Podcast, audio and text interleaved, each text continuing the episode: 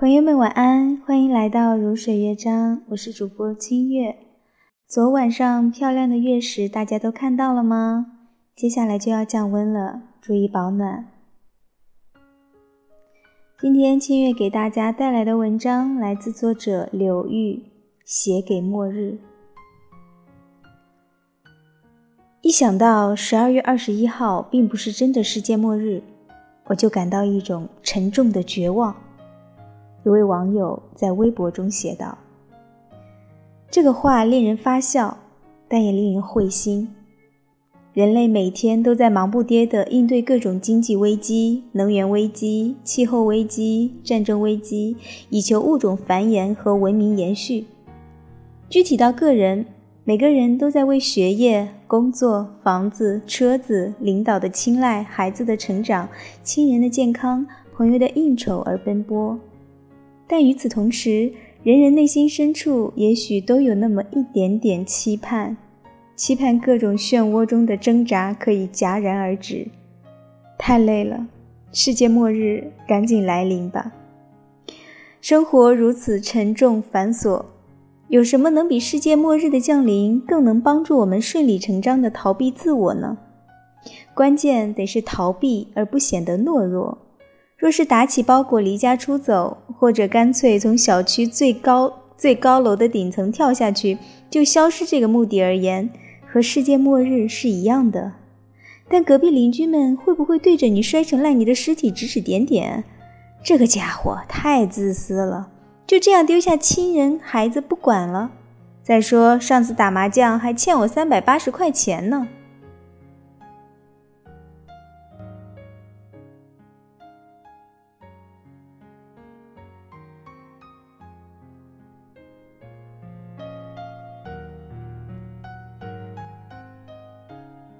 何况世界末日面前人人平等，就是比尔盖茨也不会跟撞地球的彗星商量。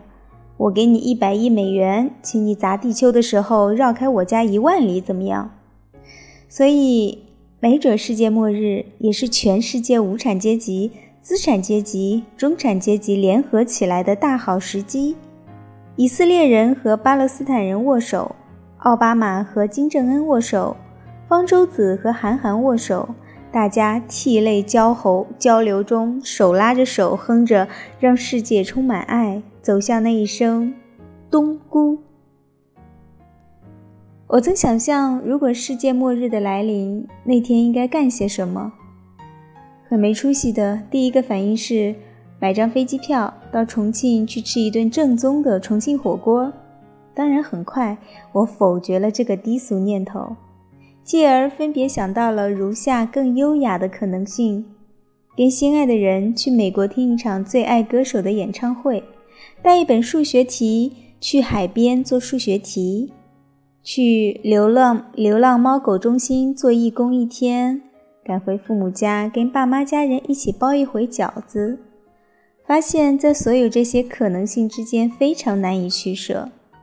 我决定上午去美国，赶回中国父母家；下午去做义工，黄昏去海边，夜宵去重庆。总之，那将是马不停蹄、日理万机的一天。很有可能在末日时分之前，我就已经被累死了。我看到过一个朋友的另一种答案，他说：“我将一如既往的去公司上班，做那个还没做完的项目。”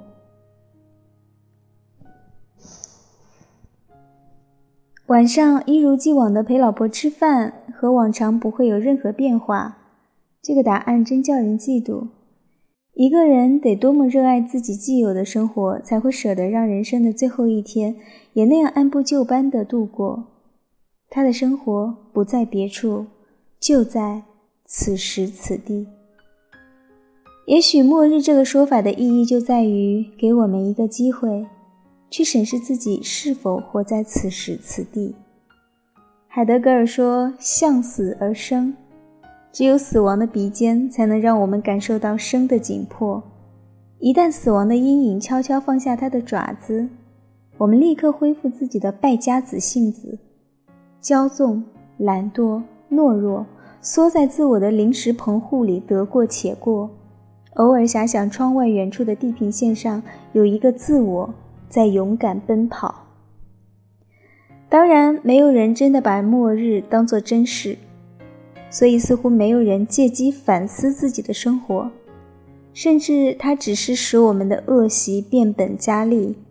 贪吃的人决定末日聚会，爱喝的人决定末日暴饮，好色的人觉得不耍流氓更待何时，爱赌的人忙着末日下注。总之，除了拉动 GDP，末日。好像也没有什么其他功能。为了加速经济模式转型，干脆将末日规定成法定节日算了。每年来那么一次，黄金周、大长假、逛淘宝、哪哪旅游三日游。有一天半夜醒来，我突然意识到人生真的很漫长。我吭哧吭哧的都已经活出地老天荒的感觉了，竟也才活了三十多年。一个人得多么鞠躬尽瘁的浪费时间，才能在如此漫长的人生中做到一事无成啊！想到这里，我惊出一身冷汗。当然，冷汗很快消散，很快我又睡着了。第二天起床和往常一样，重新开始兢兢业业的浪费时间。世界末日哪有这么便宜的事？信用卡账单还没付呢。牙疼还没看好呢，论文还没写呢，给谁谁谁的 email 还没回呢，别以为世界末日就可以赖账。二十一号之后是二十二日，十二月之后是一月，二零一二之后是二零一三，生命绵延不绝。大宝明天见，大宝天天见。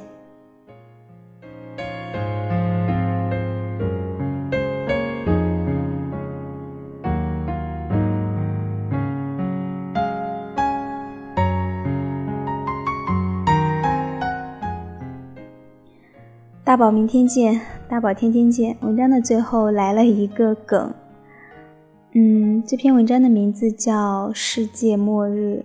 我相信，在每个人的生活里，都可能遇到有那么几天或者一段时间，觉得哇，世界末日要来了，这是我的生命的至暗时刻，或者快要崩溃了，或怎么怎么样。但是，怎么说呢？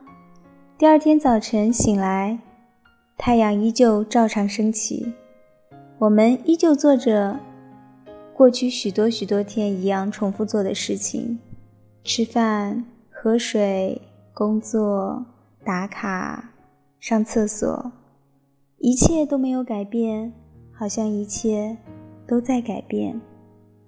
好了。这里是如水乐章，我是你的朋友清月。今天晚上的节目就是这样，祝你晚安。